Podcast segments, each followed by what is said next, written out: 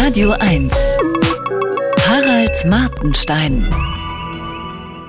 Ich hatte gehofft, dass mein kleiner Sohn noch ein paar positive Erinnerungen an seine Großmutter sammeln kann. Das gestaltete sich bisher schwierig. Sie ist dement. Seitdem hat er Angst vor ihr. An die Zeit davor erinnert er sich kaum. Inzwischen aber ist er sieben und kann begreifen, was mit ihr los ist. Wir fuhren zu ihrem 89. Geburtstag ins Heim. Sie erkannte ihn, möglicherweise. Zum ersten Mal setzte er sich entspannt auf ihren Schoß und sagte Oma zu ihr, was ihr sichtlich gefiel. Auf dem Flur des Heims hängen bunte Tierfotos.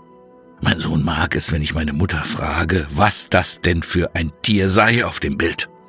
Ist es zum Beispiel ein Löwe? Dann antwortet sie etwas wie Elefant oder auch äh, Giraffe. Ein Tier aus Afrika, die Richtung stimmt. Eine Robbe heißt bei ihr Fisch. Mein Sohn findet diese Antworten lustig. Er versteht, dass ihre Krankheit sie so antworten lässt. Als wir beide im Zug zurück nach Berlin saßen, hatten wir gute Laune. Direkt hinter uns saßen zwei Frauen, beide blond und vielleicht Anfang 20. Als ich im Gang stand, um etwas aus der Gepäckablage zu holen, äh, sprach eine der beiden mich an, und zwar mit dem Satz Darf ich für dich beten?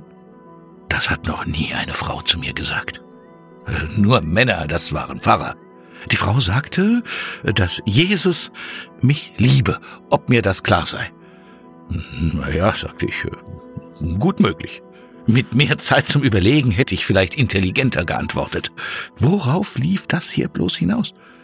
Äh, die Frau hielt nun mit schwäbischem Akzent einen offenbar eingeübten missionarischen Kurzvortrag, in dem es um Gottes Liebe, um den Opfertod Jesu und äh, die Bibel ging. Als ich sie fragte, zu welcher Kirche sie und ihre Begleiterin gehören, sagte sie, es sei eine Pfingstkirche in Stuttgart. Es war still geworden im Zugwaggon. Alle Passagiere lauschten neugierig, während sie so taten, als würden sie nicht lauschen. Wie heißt du, mein Bruder? Fragte die Frau mit strahlendem Lächeln. Ich möchte jetzt das Gebet für dich sprechen. Ich äh, schlug vor, dass sie stattdessen für meinen Sohn betet und nannte seinen Namen. Ich sagte, der hat länger was davon. Nun stand sie an ihrem Platz auf und betete stehend einige Minuten lang halblaut um Gottes Hilfe für dieses Kind.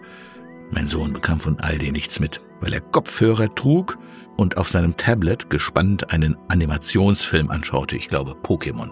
Wenn ich ihn dabei gestört hätte, wäre er sehr verärgert gewesen. Und die Situation hätte sich in eine völlig andere, äh, vermutlich unspirituelle Richtung entwickelt. Er hätte die Frau aber okay gefunden und vermutlich mitgebetet. Er ist an einer äh, katholischen Schule. Ich bewunderte die Frau für ihren Mut.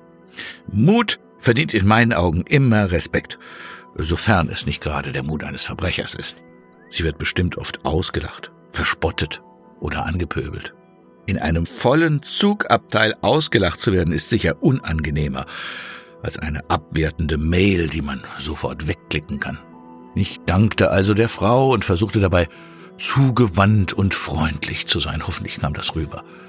Und dann fiel mir ein, dass ich ja mit dem Kleinen über meine Mutter gelacht hatte, als sie Elefant zu einem Löwen sagte. Ich finde es in Ordnung, wenn er über sie lacht. Lachen ist besser als Angst. Und in diesem Moment entsteht in seinem Kopf eine lustige Erinnerung an sie. Im Jahre 2100, wenn ich lange weg bin und er fast so alt ist wie Sie heute, wird diese Erinnerung hoffentlich immer noch da sein.